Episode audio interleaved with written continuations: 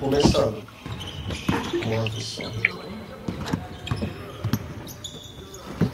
Manda, pode começar a falar. Pode começar a falar. Ah, é porque eu tô procurando aqui, aqui no, no canal não tá aparecendo nada ainda. Não, é 15 segundos. A gente tá falando 15 segundos na frente do que vai aparecer. Ah, tá. Uhum. Calma. Voltamos com mais um Big Tree. E não é que a bolha da NBA parece estar dando certo? Eu sou o Mogli e pra debater comigo sobre essas duas semanas da bolha e outros assuntos, ela, que só está aqui porque lá no México ainda não são 21 horas. Alice Vira-Lata. Eu já tenho meu passe e meu deus na bolha é o Godzilla. Ele que é pai e que por isso atravessa a madrugada santista minando a filha enquanto passa NBA na TV. Rodrigo Bamondes. Passando muita roupa enquanto assisto os jogos e quem sabe o Lakers não acabe na água nessa temporada. Pode?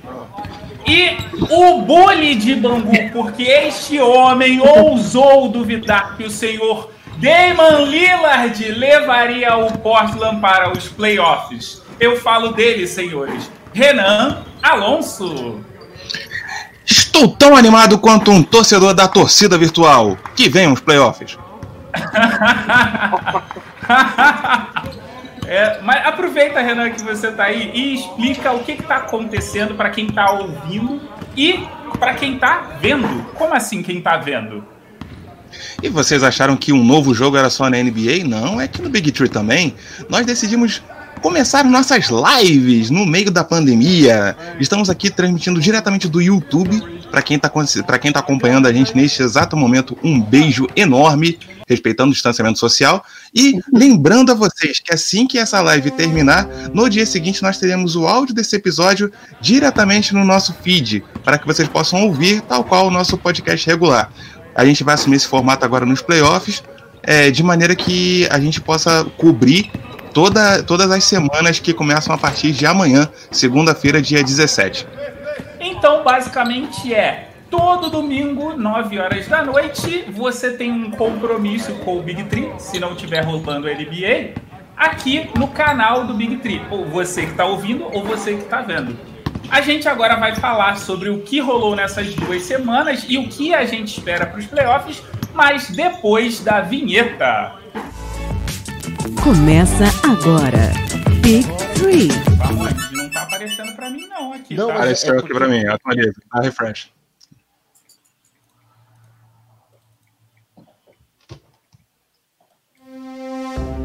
Tá aí, estamos de volta. O tempo cor- correndo aí, 12 minutos. Então, senhores, o que, que vocês acharam dessas duas semanas da NBA na bolha? Atingiu a expectativa de vocês? Então, essa emoção, assim, que eu pensei que não ia acontecer pela artificialidade da bolha. Isso é uma coisa que eu até vou escrever. Vamos ver onde a gente vai publicar Mistério e Suspense, tá? Contando que o Red que falou que a bolha parece um estúdio. Então, eu imaginei que eu não fosse ter essa emoção. Mas ela veio muito forte. Eu acho que eu ficava muito cansada nas últimas duas semanas, duas semanas e meia, nas outras temporadas. E nessa, assim, eu acho que tá menos cansativa, tá mais pique, os horários também estão bons. Claro, tô falando do meu fuso horário, que são duas é, a menos do que vocês aí. Mas eu tô bem satisfeita. Vamos, Eu, eu tô muito feliz assim com a, com a NBA. Eu tava muito receoso de contaminações e de lesões. Algumas vezes tem acontecido, mas muito menos do que eu achava. E fora as performances sensacionais de alguns de algumas pessoas que voltaram assim arrebentando, como o próprio Damian Lillard e o Devin Booker.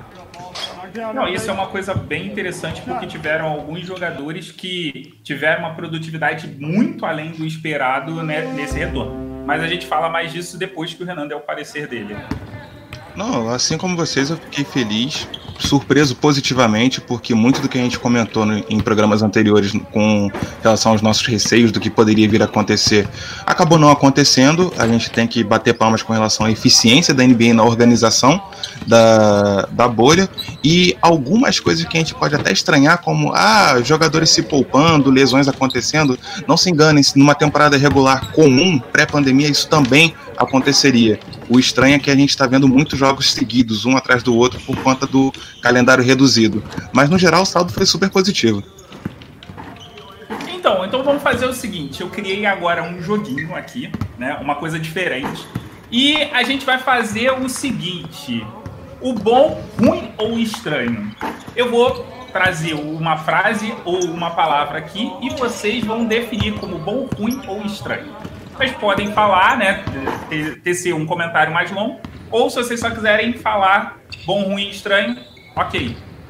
O nível dos jogos, o que, que vocês acharam? Bom, ruim ou estranho? Bom. Bom, ótimo, bom. Eu confesso que eu tô dividido porque uma coisa que chamou muita atenção, excesso de faltas. Alguns jogos foram muito apitados, muita falta acontecendo, mas tirando esse pequeno detalhe, o nível foi bom. Lesões.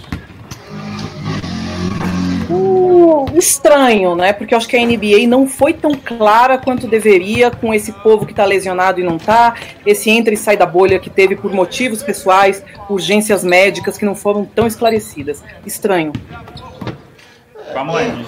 Eu, eu, assim, eu esperava mais. Eu estranhei no sentido que eu esperava mais lesões, porque eu não imaginei que eles fossem conseguir se recuperar o, o tônus pra temporada. É, isso tem a ver com o comentário que eu fiz agora há pouco. É, pode parecer esquisito porque a gente está vendo muitos jogos um atrás do outro, mas no final de temporada regular essas lesões também aconteceriam. Então, é, eu vou inventar aqui a opção normal. Não, é. o que acontece é o seguinte: eu acho que, que, que é normal, concordo com você, mas eu achei que as lesões que a gente teve, algumas foram um pouco mais graves do que o normal. Então eu acho que, é, para mim, eu definiria como ruim. Agora, a atuação de TJ Warner jogando feito um superstar. Nossa, maravilhoso. Mais que bom. É, é, o, é o medo, assim, eu gostei muito da performance dele, eu vi pelos highlights, eu não vi a partida inteira, mas uma coisa que me dá medo é pensar que teve alguns jogadores, por exemplo, um tal de, que ontem nós falamos, um tal de Hassan, né, que também chegou um momento que deu muito impacto e depois sumiu, né, ficou recebendo salário. Que maldade. Então, só, Felicidade de quem vendeu uma areia. É Limpa o banheiro. O Renan é a melhor pessoa para falar sobre isso porque Olha. ele só, ele só engana. Assim, quem não conhece que compra. Podia ser a camisa dele pendurada aqui? Podia, mas vocês acham que eu vou dar esse mole? Não, de jeito nenhum. É, respondendo a pergunta sobre o TJ Warren, é, eu vou falar ruim porque eu torço pro Miami e a gente vai pegar o Indiana. Pra mim é ruim. Agora, pra qualquer outro que não esteja, não esteja torcendo, foi maravilhoso. Dentre outras coisas, TJ Warren tá no time, no time número um da bolha. Ele, Lillard, Booker, ah, se não me falha a memória, Luka Doncic e James Harden. Mais do que merecido. Agora, a invencibilidade do Phoenix Suns. Que time é esse? Rapaz, que time é teu, né? É. Estranho, estranho. Eu não vou agora cair na bandwagon do Phoenix Suns e falar, não, eu esperava porque Monte Williams é o cara. Monte Williams é o cara, a gente já sabe do passado dele, no filho e tudo, mas estranho, tá? Devin Booker teve aquele momento de iluminação. Há quem diga que. Há quem chame de Deus Booker. Eu, eu acho só assim, a questão do Devin Booker foi muito simples. É, eles, nas últimas três partidas, praticamente teve alguns times que estavam poupando jogadores efetivamente. É, e o Phoenix, ele realmente surpreendeu, mas é aquele negócio, né? Nadou, nadou e ficou na praia, na praia. Gente, queria dar só uma boa noite pra nossa Agatha, torcedora do Oklahoma, tá aqui com a gente. Um beijo, Agatha. Boa Torcedora. noite. Veja, Nossa É. Minas. Agradecendo, agradecendo a audiência. Agradecendo a audiência aí da Agatha, é super sensacional. Vou fazer igual o Faustão, às 9h44, meu! É, e Ô, louco, meu! Completando o comentário do Bamondes, é, é aquilo. O Phoenix Suns, é, muita gente torceu, tipo final de Copa do Mundo para classificação deles, foi o time da, da massa, coisa e tal. Mas não dá para ignorar que eles fizeram uma temporada regular no, no geral muito ruim. Aí fala, é injustiça o Suns ficar fora? Não, é injustiça. Entendeu? Tá todo mundo com o, a soma do todo. Então, É, poxa, triste. Jogado em outros 60 jogos maus, né? É, Exatamente. Exatamente, é anticlímax, é anticlímax, mas paciência. É aquela história. Ok, Eles- se eles tivessem gente mais duas vitórias, talvez tivesse né, na temporada regular, tava diferente. Sim. Agora, já que a gente chegou, o Renan falou sobre o Phoenix Suns estar fora do, do jogo, né? Do oitavo e o nono. O que vocês diriam sobre Damon Lillard? Bom, ruim ou estranho? Eu acho que não dá pra chamar a performance do Lillard de estranho. Dá tempo de pegar a camiseta dele aqui pra pendurar? Eu tenho, eu tenho. Eu tenho aqui. Mas Bom, Lillard sempre é bom, sempre dá esse gás. A gente lembra dele lá, aquela cena desesperada do Paul George olhando e aquela bola caindo. Não surpreendeu porque ele é sempre bom, decisivo. O, o Lillard, ele sempre foi, realmente, quem a Alice falou, ele sempre foi decisivo. Ele deixa, assim, todo mundo estupefato com muita coisa que ele faz. Realmente faltou, às vezes falta um, um grupo melhor para ele jogar, mas esse ano com o Nurkic inteiro, quem sabe? Já falei, eu vi essa, eu cantei essa pedra aí, ó. Portland aí, ó, para derrubar o Lakers. Mas vamos seguir aqui. O que, que vocês Eu vi o acharam? primeiro no Big Exatamente. Vocês falaram do Damon Lillard, mas e do Portland como um todo dentro da bolha? Tem que arrumar essa defesa, né, gente? O Nurkic tá inteiro fisicamente, mentalmente. Teve aquela puta prova com o falecimento da avó dele no dia do último jogo. Certo? Meu, meu irmão de fé. Você vê, né, gente? Pra cada dia um Waiters que eu tenho, irmão de fé, eu tenho, né, um Canter, um Nur, tá? Mas a gente vai falar de outro técnico que tá pistolaço com a defesa. Terry Strotz é um deles. Tem que acertar aquilo. Desde o ano passado. Desde o ano passado tem que, tem que acertar essa defesa. E desde o início da temporada a gente falou que o Portland sentiu muita falta das peças que eles perderam no, no meio da temporada.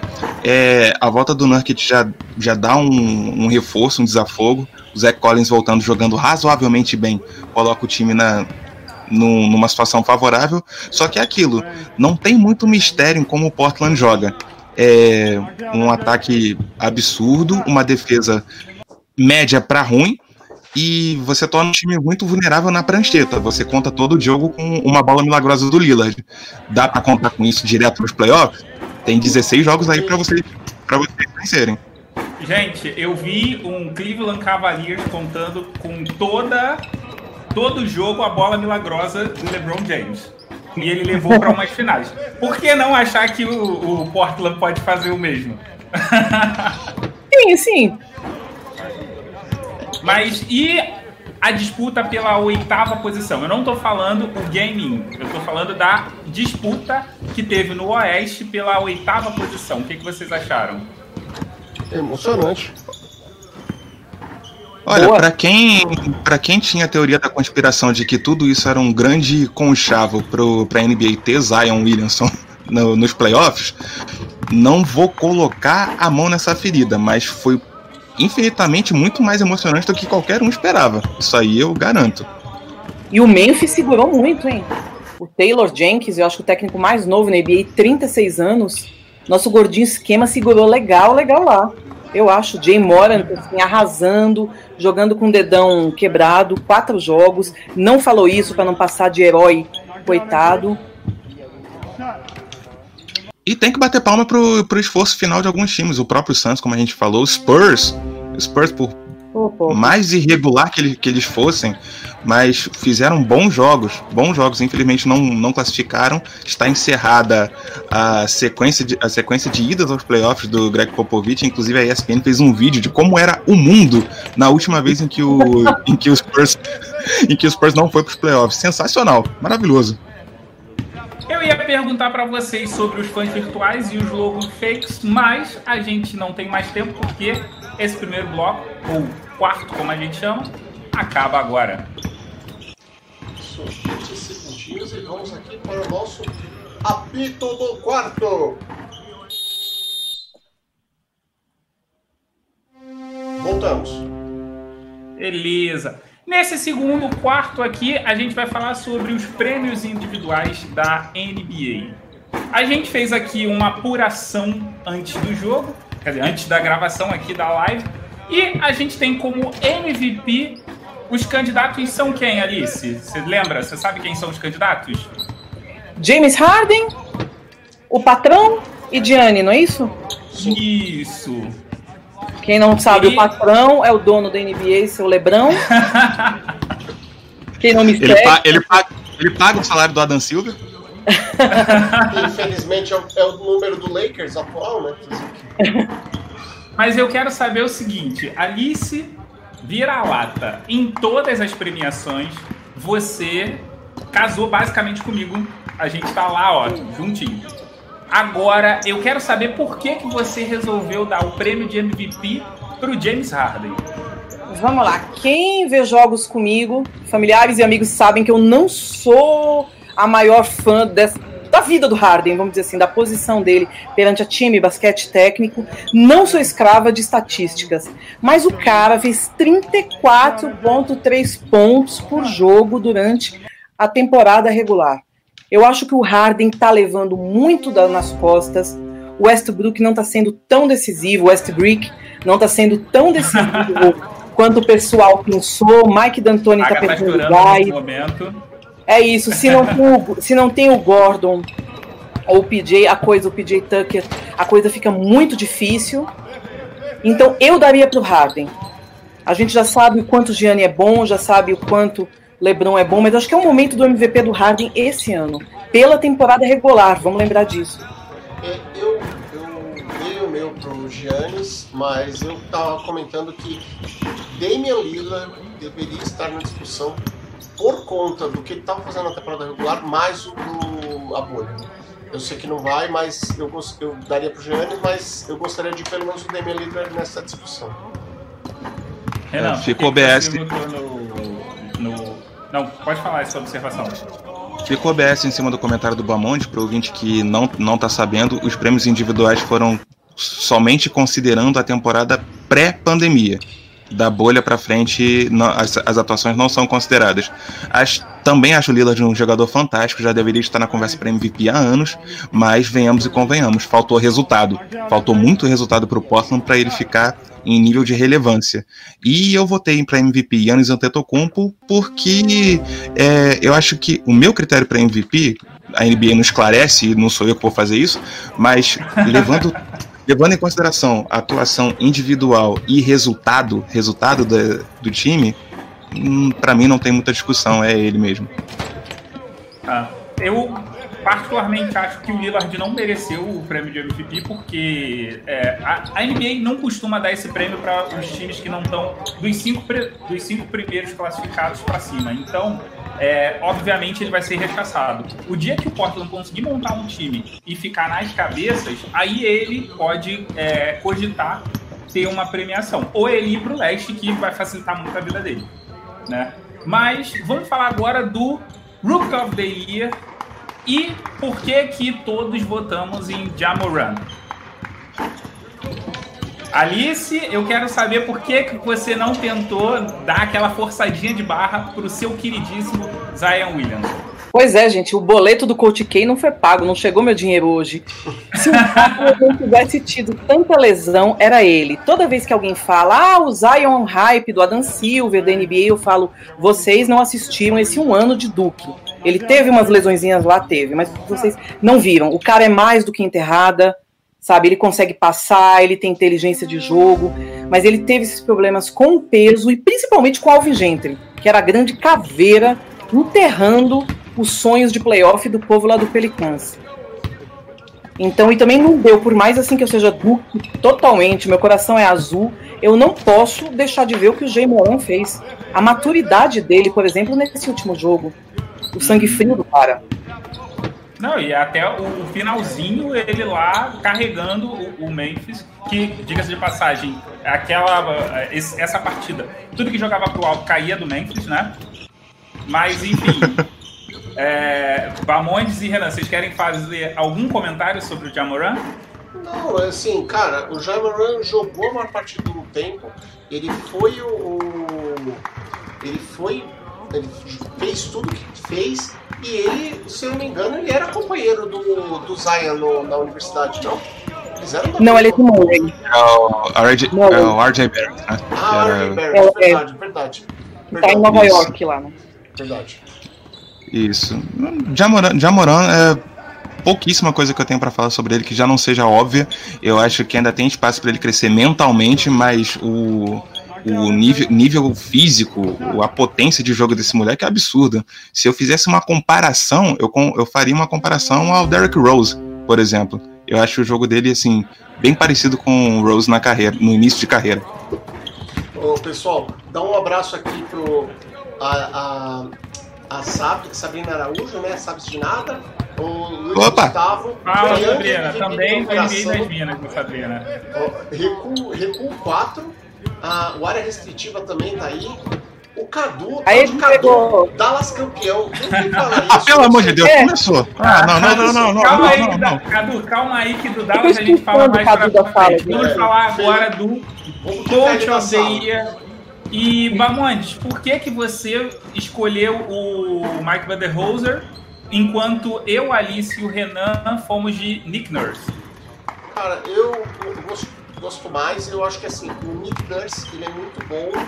Ele, ele manteve o nível do, do time, mas eu estou vendo, eu acho que o trabalho no Milwaukee foi melhor. É simplesmente isso, do, do, do conjunto né? Mas a gente vai colocar isso à prova agora.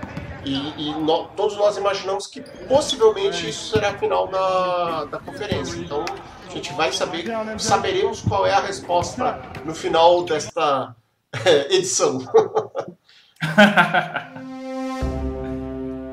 e agora vamos. Fala, fala, Renan. Não, só vou, só vou fazer um adendo. Eu achei a, a campanha do Bucks sobre o comando do Budenholzer sensacional, mas eu acho que ele só tinha que andar para frente. O Nurse, teoricamente, ele ia andar muito para trás. E olha o que ele fez, cara. Olha o que ele fez com o elenco, com lesões e tudo mais, sabe? Uhum. Uh, e vamos falar agora de, de jogador defensivo do ano. Mogli, quem é o jogador defensivo do ano? Renan, por que, que você está errado Aí, em votar em Antetokounmpo e não em Rudy Gobert? Fale pra gente. É, mandando um abraço pra galera do, do Central Jazz, a gente estava conversando hoje mais cedo. É, eu falei que o jogador defensivo do ano é um negócio que, para mim, eu teria que assistir muito mais os jogos para ter uma opinião mais embasada. Eu eu usei o mesmo critério que eu usei no, no MVP. Eu combinei atuação, atuação individual e resultados. O Milwaukee ganhou mais, perdeu menos e eu votei nele. Não acho nenhum absurdo Gobert ganhar ou Anthony Davis, mas segundo meu critério, Antetokounmpo. É aquilo que eu falei. O, o, o Gobert, ele tem um problema de chegar no final da partida cansado, porque ele não tem um backup para poder auxiliar ele. E isso às vezes prejudica bastante e prejudica a impressão. E como a NBA tem esse problema de não ficar dando muito o prêmio para a mesma pessoa por muito tempo, eu acho que existe uma possibilidade de acabar indo para o Antetokounmpo. Mas eu acho que quem leva é o Gobert. Olha o Davis aqui no chat, tá? a Sabes, Diego do Área, todo mundo votando muito no Davis aqui, viu? Olha, Eu, eu, particularmente acho que é muito por causa do hype de LA. Bamonte pode falar um pouco disso. Olha, eu, eu sou torcedor do Los Angeles, mas eu tento ser muito pé no chão. Eu acho que o Davis não tá nesse nível ainda. Acho. Ok. Então, vamos agora falar do sexto homem que deu um empate aqui. E aí a gente vai deixar pro, pro chat decidir. Eu e Alice votamos no Schroeder e Bamondes. Não, não, não deu empate, agora que eu vi. Eu e Alice votamos no Schroeder, Bamondes votou no Low Williams e o Renan no Monster Harrell. Falei a pronúncia certa ou falei errado, como sempre? Já, já, já soletrou o nome dele? Eu, eu, até, agora, até agora não consigo imaginar esse fonema, Z e um L. Como é que, como é que fica? Enfim. o cara que coleciona um monte de sapato. Olha, eu, eu pessoalmente, eu acho que o trabalho do, do Williams, muitas vezes, ele é um pouco abaixo do radar. Tanto ele quanto o Montrezl Harrell, é, realmente, eles são duo, eles são sexto e sétimo homem juntos, né? Do, do, time do Clippers, então eu concordo, eu, eu, eu, entendo os motivos do Renan e falo que pode ser, é, eu fiquei na dúvida também, e, e no caso, para vocês colocarem o. Aí, perdão, vocês comentaram o. O outro jogador que eu agora esqueci. Schroeder. O Schroeder. Dennis Schroeder. Cara, o Schroeder, no, no time do OKC, nós esperávamos que o time do OKC não fosse nem se classificar para os playoffs. Ele vai jogar contra o Houston. É, teve uma boa colocação. Eu concordo que o time do, do OKC tá, é, é, assim, a, é, você abre os olhos para assistir, é sensacional. Mas efetivamente eu vejo o trabalho do Clippers um pouco mais um pouco superior. E aí tanto o Williams ou o Montrezl Harrell. É, eu particularmente acho que o Schroeder ele é, apresentou mais a, o que é ser sexto homem e por isso ele ele fez um, uma é, é, uma apresentação muito melhor vindo do banco do que aí a gente entra naquela é, naquela questão técnica, né? Que é o Low Williams e o Montes Harrell é, são sexto e sétimo, então não existe um, um sexto jogador no, no, no, no, Clippers. Alice, fala um pouquinho aí pra gente falar do jogador que mais evoluiu antes de terminar esse quarto. Tá, então, ainda sobre a defesa, né? Isso. Eu acho que o Doc, o Doc há um tempinho já vem muito confiando no Williams e olha, bah, eu nem acho que ele é tão assim underrated não. Ele sempre é falado até pelos colegas como o sexto homem por excelência, líder de vestiário, mas eu acho que o, o que o Schroeder está fazendo, e é muito também culpa do Chris Paul, que o Chris Paul está levando aquela equipe como o líder que ele é, tá? Então eu acho que o Schroeder tem que pegar esse vagão. E ele tá entrando muitas vezes também, né? Não tá só de sexto, não. Eu acho que com alguma lesão que teve no Oklahoma, que eu não tô lembrando agora, Agatha, se você estiver no chat, é, fala pra gente. melhor, melhor informante do, do OKC é a Agatha. É, diferentemente de certos jogadores, a Agatha, a Agatha não trabalha com, com traíra. Mas vamos falar agora, para terminar, do Most Improved Player. Eu e Alice votamos em Brandon Ingram e Bamondes e Renan em Ban Adebayo. Agora fica para o chat decidir quem que é o MIP. O chat está na mesma opinião da gente também, que faltou o MIP na lista. Hit neles. Hit neles. O MIP hit, hit neles, não quero, nem, não quero nem saber. Tô dando um, um beijo para vocês. Se não for Miami, não mas, gente, eu acho assim, pensando no Pascal Siakam, que eu tô vendo aqui a resposta da, da, da pessoa falando do, do Siakam. Eu entendo que o Siakam cresceu muito, mas em termos do que ele já apresentava na temporada passada, eu, eu pelo menos não vejo que ele que foi que most improved, é tipo assim, a base dele para quando ele foi. Eu acho que a, a base do, do Pascal já era alta. Então eu não acho que ele cresceu tanto. Eu acho o basquete dele sensacional. Mas eu não acho que ele cresceu proporcionalmente tanto quanto os outros. Minha, minha, minha questão é essa. O Bandebaio, eu, eu tô gostando do, do, jeito como ele cresceu. E a minha questão foi só essa. O Most Improved, pra mim, é, é, a pegadinha dele é essa. Porque às vezes eu vou. vou minha, minha, minha forma de pensar. Eu penso na base onde ele está. Às vezes tem jogadores que eles até ficaram melhores, mas efetivamente a base dele já, já era mais alta. Então eu, eu, eu penso pelo menos nesse assunto e aí eu, eu por isso que o Bandebaio para mim foi a surpresa, porque eu já esperava mais do Pascal Siakam de qualquer forma, por exemplo. Renan? Eu só quero mandar, eu vou, tô pegando o telefone agora, vou mandar uma pizza pro menino Luizinho que votou em Adebayo. Ele sabe do que fala. Luizinho não conta, Luizinho é vendido. A Fabs votou na Adebayo também. Diego votou no Siaka, o Diego do Área. Sim. Alice, por que, que você escolheu o Brandon Ingram? Porque daquilo que eu já falei do Zion, no meio daquele furacão Katrina que foi o Alvin Gentry, que é o técnico das piores rotações do mundo, até quando era assistente do Kerr, já umas rotações horrorosas de um time que ainda não acerta a rotação, que é os Warriors, mas aí é por problema de banco. Eu acho que o Ingram conseguiu se sobressair. E assim, ele estava com muito mais gás no começo da temporada, quando a gente ainda acreditava que o Pelicans ia pegar um sétimo, oitavo spot, e depois ele foi caindo, caindo, porque ali o problema mesmo é de moral. Né? Não há head que líder, veterano, que segure aquilo. Então eu acho que com algum outro técnico, qualquer que seja, até Jason Kidd, eu sei que é um horror, vai ser um pouquinho melhor que o Ingram. Então, com isso, a gente encerra esse quarto. Vamos aí.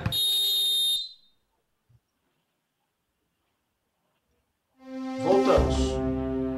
E agora, nesse quarto, a gente começa a falar daquilo que mais importa na NBA a partir de agora. Os playoffs. E nesse quarto, a gente vai fazer o seguinte: a gente vai falar da Conferência Leste. Para começar, eu trago aqui e quero ouvir a opinião de vocês, já com resultado de Milwaukee Bucks e Orlando Magic. 4 a 0 Bucks passa tranquilo. Varridão, varridão, varridão. E só porque varridão. eu votei na varrida, primeira partida é do Magic, com certeza. com o meu bolão. Tenho certeza. Cara, eu, eu achava que o Magic não ia ganhar nenhuma, mas como o Renan já foi por 4x0, então, é, existe. Eu, eu acredito numa possibilidade. Eu vou jogar um 4x0 que eu vou manter, mas eu já acredito numa possibilidade de 70% que o Orlando levar uma, pelo menos. Gente, eu acho que honestamente é 4x0 pro Bucks sem sofrimento, assim. Semana que vem o Bucks já tá olhando pro próximo adversário. Brincadeiras à parte, o Orlando Magic ele tem um basquete muito sólido, mas é muito sólido no nível mediano. Ele não, não aumenta o nível. Sem contar que teve a lesão do Jonathan Isaac. É... Vou calar minha boca porque o Jonathan Isaac já, já fez a polêmica dele na, na bolha. Joga no YouTube para ver o que, pra ver o que, que aconteceu. Mas eu acho que eu acho que é um desfalque que o Magic vai sentir, principalmente diante do Bucks, que tem um garrafão muito consistente. O Vucevic não vai segurar esse, região, esse rojão sozinho. Então, paciência. E falando do segundo confronto, que é Toronto Raptors versus Brooklyn Nets. O Brooklyn pode fazer alguma. aprontar alguma pro lado do Toronto? Botei 4 a 0 nesse confronto também, mas não vou me surpreender se o Caris Levert tiver uma partida iluminada, como foi a última contra o Portland. Não vai ser surpresa, mas o meu palpite muito sério é 4 a 0 pro Raptors por tudo que o time apresentou. Eu vou só fazer um OBS também. O, o jogo em que o Raptors enfrentou o Milwaukee, o Milwaukee sem Yannis, o Raptors sem Laurie, sem Ibaka, sem Van Vliet, sem Gasol, os reservas do Raptors deram um banho. Então, para mim, é um timaço. Um timaço. Só isso. 4 a 0 também. Eu acho que o Allen pode dar um pouquinho de dor de cabeça ali pro Nurse, que a gente sabe que dá uma desorganizada geral no Toronto. Parece que tem uma hora, sabe, que o Anub não tá se comunicando com o Siakam, Mark Gasol às vezes dá umas tijoladas assim absurdas, mas para mim 4 a 0 também. Tô dentro. 4x0. Eu, eu fico na dúvida se 4x0 ou 4x1. Eu acho que a molecada dos Nets pode aprontar. E por isso que eu fico. Eu vou, eu vou apostar aqui 4x1. Para ser um pouquinho diferente, para a gente diferenciar aqui. Então, já que a gente já fechou esse confronto como 4 a 0 é, vamos falar de Boston Celtics e Philadelphia 76ers para o que talvez seja o segundo é, confronto da Conferência Leste mais parelho, assim. Controvérsias. Gente, eu vou. Ah. Eu vou de 4x2. Eu vou de 4x2 4x2 para Boston. eu também. 4x2 Boston também. Boston, porque, cara, é assim, vocês sabem todo que eu sempre falo. Se o Lakers não estiver na final, eu torceria o único time do leste que eu torceria na minha vida seria o Boston Celtics. E culpa do Billy Tree, que me fez fazer um monte de pauta e pesquisa sobre o Boston Celtics, a ponto de eu passar a gostar desse time. Culpa do Billy Tree. Eu detestava Boston. Ah, verde. esses, esses, esse time de repolhos malditos. Eu só Abre quero seu coraçãozinho. Um comentário aqui é, pro, pro Diego, do área restritiva. É, assim, a gente vai falar mais à frente, mas Lakers não vai chegar a, a disputar a final, tá? Só quero te antecipar isso. Já vai entubando essa para você não sentir tanto. nunca, nunca vi Léo Léo Mogli na minha vida, não sei nem quem é. Mas vamos Então, lá. olha, falando de Boston, não tem como mandar um beijo pra mulher do Jason Tatum, nossa Drica queridíssima, do NBA das Minas também. Eu acho que é 4x2 Boston. E o que eu tô achando muito assim engraçado, muito deboche comédia, é que o pessoal fala como vai ser o Philadelphia sem Ben Simmons. Minha gente, o Philadelphia quase foi campeão ano passado. Se não fosse aquela bola do Kawhi, eles ganhavam aquela prorrogação, iam com os Warriors que se deteriorou no meio do caminho e iriam ser campeão, porque eu adorava aquele time. Butler, Redick, Tobias, Embiid e o segurança do Embiid, como diz minha mãe, que é Ben Simmons, não tá fazendo nenhuma no time, tá? Então, eu não sei porque tá esse drama de alguns textos assim, como será o Fila sem Ben Simmons? Muito bem, obrigada. Tá? Mas na eu acho verdade, acho. Fala, líder no Philadelphia, Embiid está se perdendo muito. O Tobias Harris não é aquele veterano, ele é o veterano introspectivo. Não é o líder de vestiário que o Redick era. Tá? Então é 4 a 2 mesmo. Concordo. O, o Diego aqui falou que o. O Diego acabou de falar aqui que o editor está com o pote de talco. Esperamos que não seja necessário. A hipoglose e talco esperamos não seja Não, necessário. gente, é o ranço do patrão quando joga o talco pra cima. Minha gente, eu morrendo em tudo. Eu sei, mas So- sobre os Sixers, é, e complementando o que, o que a Alice disse, é, falta, falta liderança assim, dentro da quadra, ali no, no banco. Eu não, não considero o Brett, o Brett Brown comandante à altura desse elenco. E eu acho que eles batem muita cabeça, muita cabeça mesmo em quadra. Não conseguiram achar a forma ideal de jogar. Tanto é que, prestes aos playoffs começarem, a ideia era testar o Ben Simmons na posição 4. Pelo amor de Deus, cara.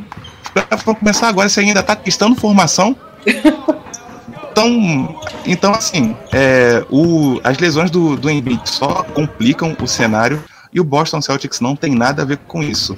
Continua o trabalho sólido desde sempre. Brad Stevens renovou aí, vai continuar no comando do time de maneira muito merecida. E é isso. É isso. É, é bola pra frente e também vou de 4 a 2 pro Boston. Fala, fala, fa- falar uma coisa assim. Boston Celtics pra mim parece que é um time cheio de dinamite, pronto pra explodir, pra estourar com tudo. Falta só um pavio, falta alguma coisa no, no elenco, algum jogador que acenda o pavio daquele time pra aquele time explodir a gente vê o, o tanto. Porque assim, é um time que já com um jogo muito vistoso, mas falta sempre falta um pouquinho, um pouquinho, um pouquinho. Será que esse ano vem? Então, eu vou de 4 a 2 assim como vocês, mas eu acho que o problema do Philadelphia 76ers é o Ben Simmons, basicamente. Eu acho que o Philadelphia 76ers está é, se apegando demais num jogador que, no momento, ele não é aquilo que eles precisam. E quanto mais tempo eles ficam com ele no, na mão, mais tempo eles vão ter, é, menor vai ser o, o valor dele no mercado. porque as pessoas vão começar a cair na real e vão ver que ele não é isso tudo que parecia ser. Ou ele até pode ser, mas no momento ele não é essa peça importante. E, honestamente, eu não acho que ele seja para os 76 Mas vamos agora falar de Indiana Pacers e Miami Heat. Eita, Renan, vai. O confronto mais equilibrado aqui, inclusive era para ter o Petros aqui para falar disso com, junto com o Renan. Mas vou, vamos fazer o seguinte, vamos começar com o Renan aí. Por que Renan, será, Renan? quem que você acha que ganha, que leva essa daí? Clubismos à parte, Clubismos, Clubismos à parte, para mim, é tranquilamente a série mais interessante do leste nessa primeira rodada. Eu acho que o Pacers e o Heat são times que se equivalem muito. Eu consigo ver vários matchups acontecendo. Não interessa se o Miami ganhou os três, os três confrontos iniciais contra o Indiana. Eu acho que eles vêm numa crescente muito grande. O último jogo foi uma coisa medonha de se assistir, mas foi só reserva praticamente. E é uma série que promete muito eu espero ver, ver, um jogo muito pegado, muito acerrado, com o melhor que esses times têm a oferecer.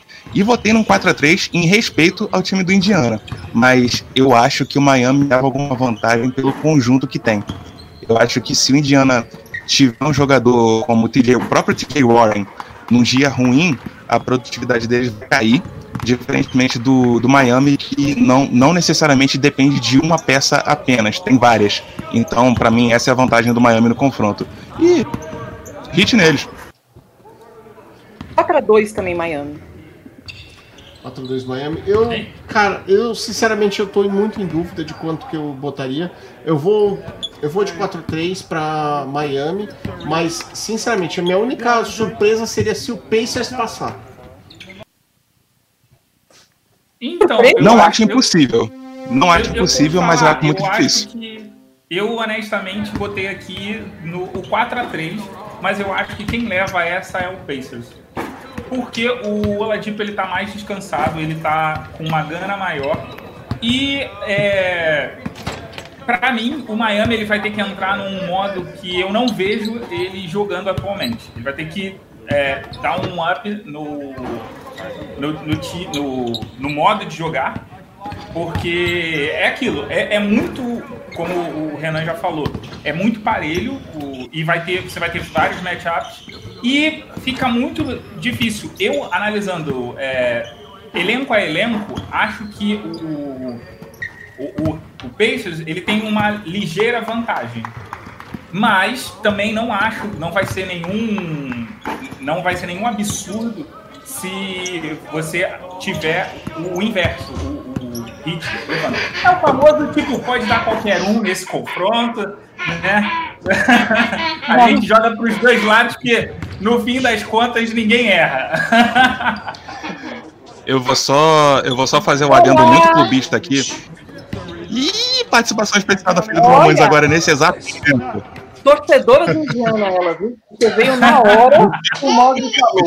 Exatamente. Vestida de vermelho só pode ser Miami. Só pode ser Miami. eu, vou, eu, vou, eu vou ser clubista aqui agora. Em cima, em cima do comentário do Mogli, eu acho que playoffs, a bagagem, a bagagem do Jimmy Butler vai fazer a diferença. É, são, são elencos muito crus ainda em matéria de pós-temporada, mas o Jimmy Butler é aquele cara que tem ranço de playoff, então acho que vai, acho que vai pesar a favor. É, e como a gente. Ah lá. Bamondes, ela é Pacers ou é Hit? Hoje ela tá de Hit. É, na, na verdade, ela tá de Orlando, né? É! Veio da bolha, filha do pau. Veio da bolha com informações exclusivas. Ela veio com informações exclusivas, mas que a gente vai deixar para o próximo quarto. Abraço!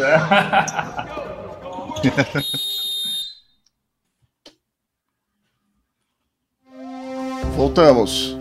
Voltamos. E agora a gente vai fazer o quê? A gente vai fazer. E agora a gente vai falar da outra conferência, da Conferência Oeste. Pra gente não fazer aquele mesma coisa que a gente fez no quarto anterior, a gente vai fazer de baixo para cima. E aí a gente traz aqui aquele confronto Oklahoma City Thunder versus Houston Rockets. quem vocês acham que leva a melhor nesse confronto? Que inclusive é o confronto da, do troca-troca. Eu acho Eu que acho que a Boa vai levar o melhor, o, melhor, o melhor nesse confronto, porque como eu tava conversando com o pessoal do Cleveland Cléo Pires, um abraço pra eles, é, vai fazer muita falta a gente ver esse, esse, duelo nas suas respectivas arenas. O Oklahoma jogando em casa e o também. Nossa, Eu acho que é a força do ódio esse confronto. Esse confronto não são os dois técnicos, o Donovan e o escoladíssimo Mike D'Antoni. Vai ser a força do ranço do Chris Paul. Que o homem tá louco pra detonar o time do Houston. A gente sabe, quem não sabe, né? Quem chegou agora na NBA, as tretas homéricas que ele tinha com James Harden. Então, o Chris Paul, assim, o cara tá tinindo pra acabar. Eu acho que o Oklahoma em sete jogos. E, e o Chris Paul saudável, porque é uma coisa que normalmente ele chegava sempre no final da temporada muito detonado, com já com uma pré-lesão pra acontecer, com algo muito grave. Bamonte, você tá falando muito cedo ainda. Os playoffs nem começaram. Não, mas nessa primeira uma rodada coisa que a ainda. gente sabe que acontece com o Chris Paul em playoffs é vai rolar lesão. Mas não na primeira rodada. Vamos ver.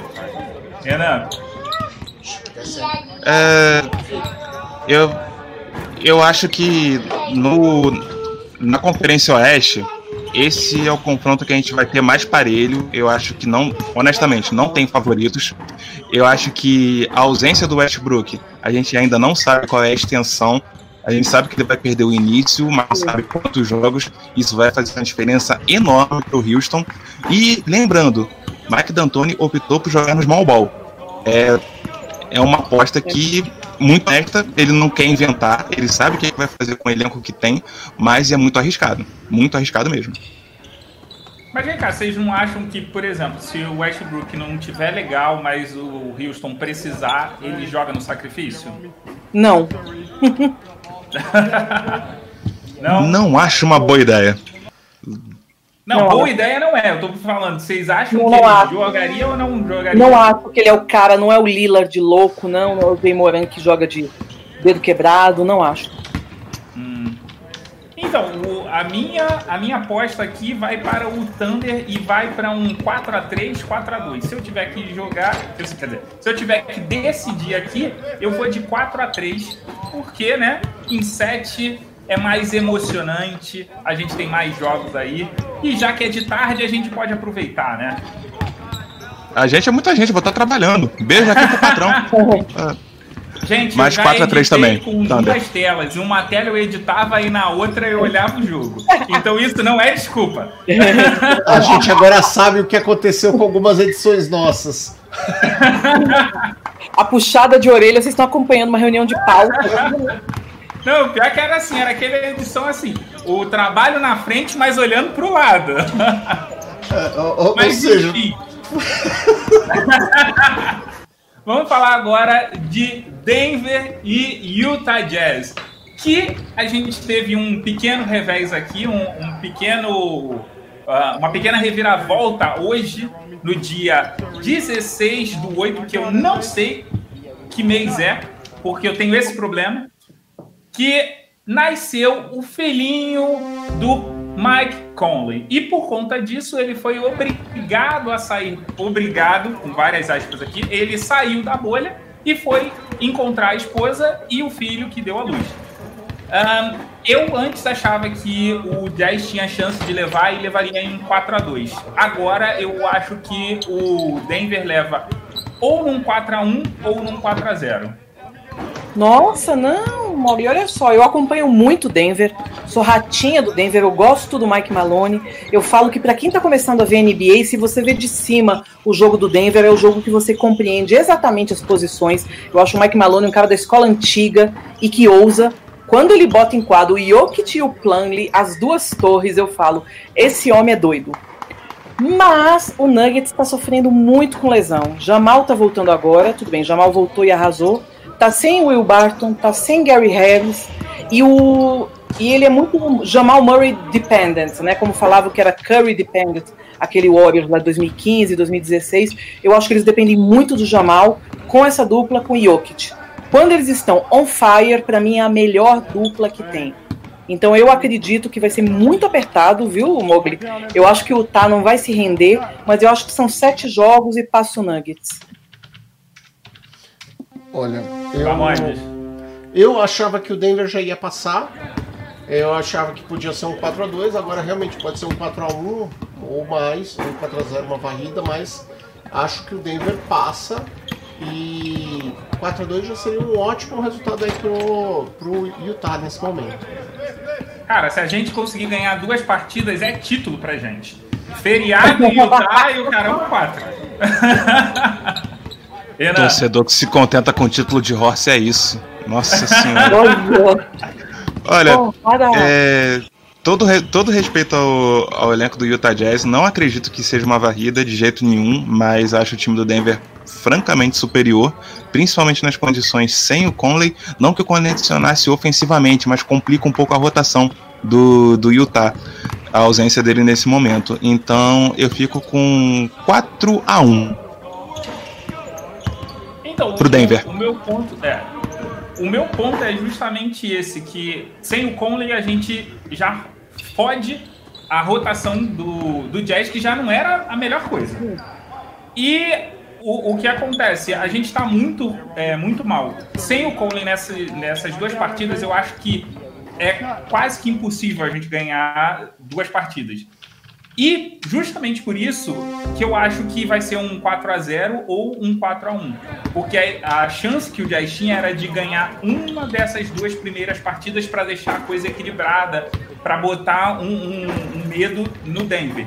E como o, o, Denver, como a gente discutiu internamente no, no, no, nosso grupo, o Jazz ele fez questão de ficar em sexto para pegar o, o Denver, porque contra o Houston e contra o Thunder a gente não consegue fazer uma marcação bacana. Então o Denver é, é a única equipe que é, a gente consegue um, falar bem. Agora vamos. Quer dizer, a gente consegue encaixar bem.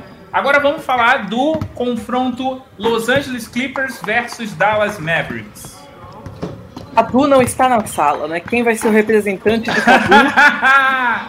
Bom, ok, esse é o momento que o Cadu tem que se manifestar e eu já vou logo falar aqui que ele vai tomar. O Dallas vem pras cabeças, o Dallas vai ser campeão, pode desistir, menino Barreto. Meu irmão, Mavecão, Mavecão, Luquinha neles, Luquinha neles. Como diria, é, tem uma citação famosa que é o. É, Luca me engravida, é, Cadu é, em, algum, em 2020 em algum bar, mas eu diria o seguinte: gostaria muito, muito que fosse uma série de sete jogos, independente de quem passar. Acredito que o Clippers tem totais condições de passar tranquilo, mas eu gostaria que fosse uma, sete, uma série de sete partidas. Pode ser que seja um 4 a 1 tá? mas eu gostaria que fosse sete.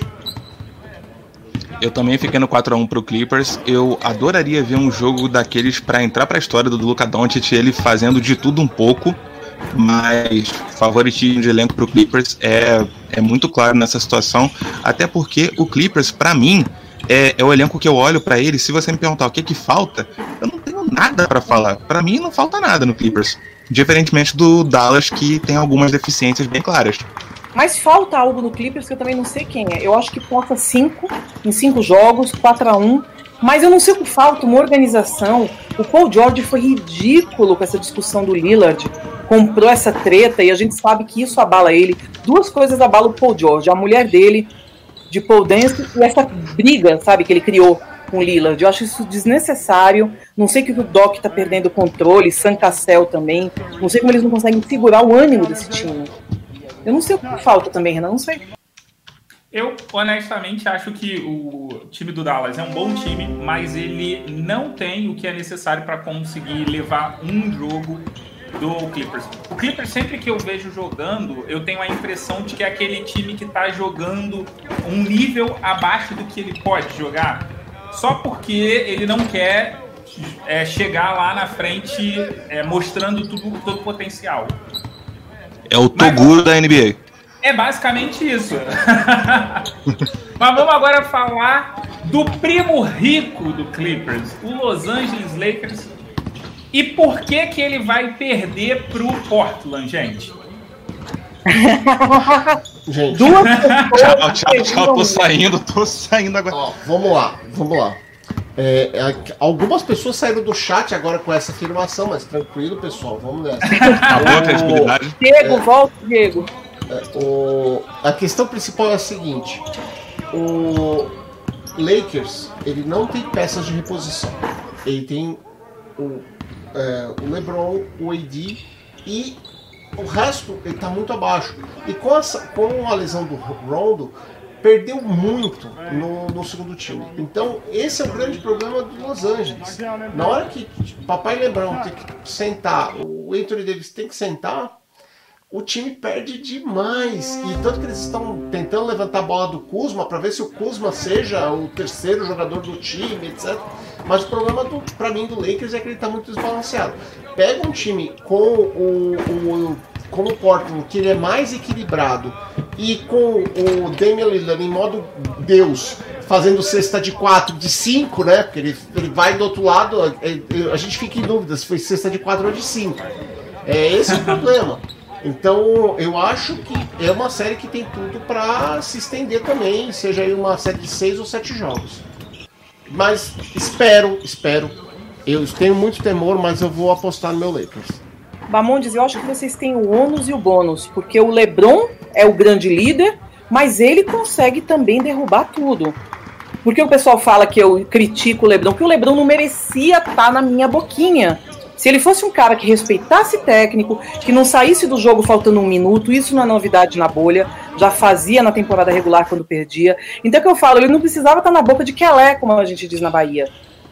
Então, por exemplo, você pega Queen Cook, num jogo pessoal, torcedores do Lakers, a Sabes, todo mundo, a galera espinafrando o Queen Cook. Aí eu não sei se foi uma das meninas, lá do das Minas, que falou o que eu falei também. O Queen Cook foi decisivo, aspas, em muitos momentos dos Warriors. O Queen Cook foi um puta de um cara bom, foi o cara do último campeonato da Duke de 2015, um cara de 1,86m que o Coach K confiava. Agora foi pros Lakers, não desenvolve. Danny Green tá aquele horror. Não é o Danny Green do Toronto, o Danny Green que jogava com o Pop. Então o problema de vocês também é muito mental. É, eu acho que logo na primeira rodada, o Lakers até, até pré- pré-pandemia era um franco favorito a título, assim como o Milwaukee no leste, e diferentemente do Milwaukee no leste, que vai ter o confronto fácil contra o Orlando, o Lakers não vai ter um confronto fácil contra o Blazers. Então eu acho que vai ser uma série para eles pegarem o ritmo.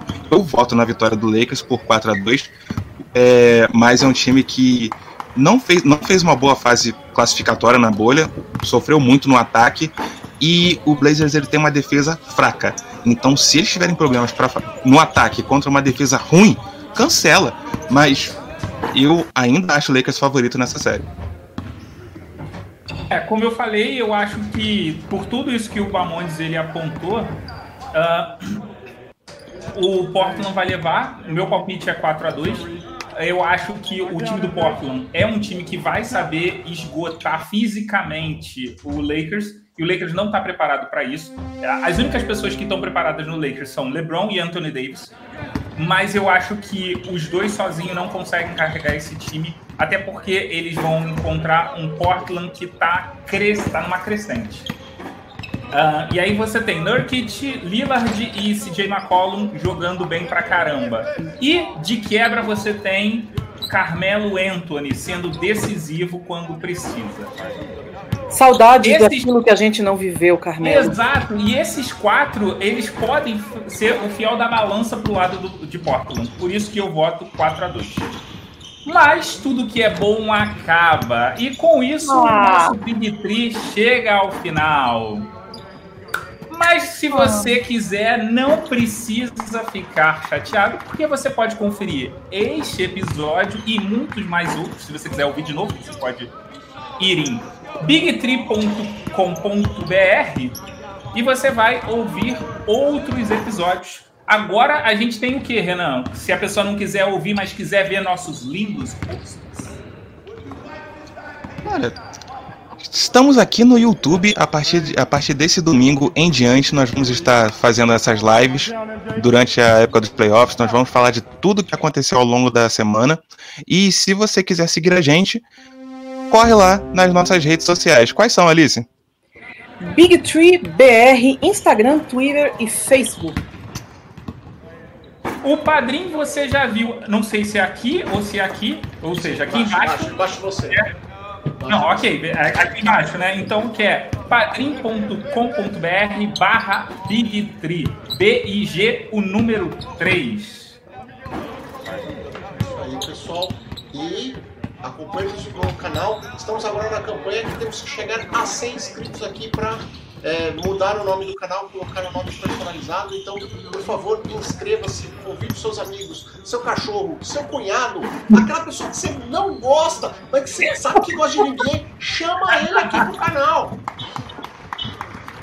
Lembrando que se você quiser continuar ouvindo a gente, afinal de contas somos um podcast, você pode procurar a gente em qualquer agregador, além de Deezer, iTunes, Google Podcast e Spotify. Eu vou nessa aí. Fui! Agora as pessoas viram. Eu sempre faço esse fui aqui quando eu termino. Nome do time, nome do time, nome do time, cadê o nome do time? O time tá subindo aqui, né? Nome do, do time aqui, ó. Alice vira lá nas redes sociais. Sobe a letrinha, sobe a letrinha. Uh, que letrinha. Pessoal, vou interromper aqui. Um, Isso. dois,